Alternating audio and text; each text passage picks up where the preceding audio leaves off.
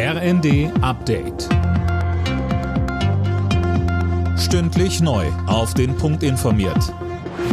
Ich bin Mia Hin. Guten Abend. Begleitet von einem massiven Polizeiaufgebot haben tausende Menschen von Alexei Nawalny Abschied genommen. Der Kreml-Kritiker wurde auf einem Friedhof in Moskau beerdigt. Mehr von Dick Justus. Immer wieder wurde Alexei gerufen oder auch Russland wird frei sein. Die Eltern des Kreml-Kritikers verabschiedeten sich bei der Trauerfeier in der Kirche am offenen Sarg von ihrem Sohn.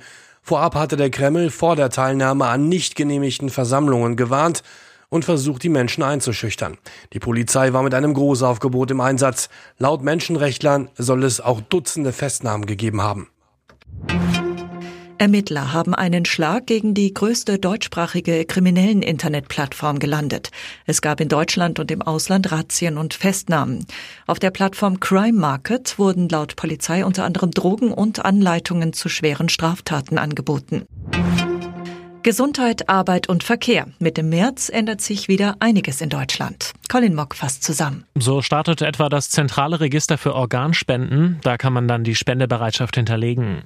Außerdem bekommen die Beschäftigten des öffentlichen Dienstes mehr Geld und ausländische Fachkräfte mit Berufserfahrung sollen nun einfacher eine Arbeit aufnehmen können. Stichwort Fachkräfteeinwanderungsgesetz. Weitere Großbaustellen stehen bei der Bahn an, etwa auf der Schnellfahrstrecke zwischen Kassel und Göttingen. Und Ende des Monats beginnt dann wieder die Sommerzeit. Nach den verregneten Wintermonaten ist die extreme Dürre in Deutschland vorbei. Aktuell gibt es nur im Osten noch einzelne Regionen, wo es trocken ist, so das Helmholtz Zentrum für Umweltforschung.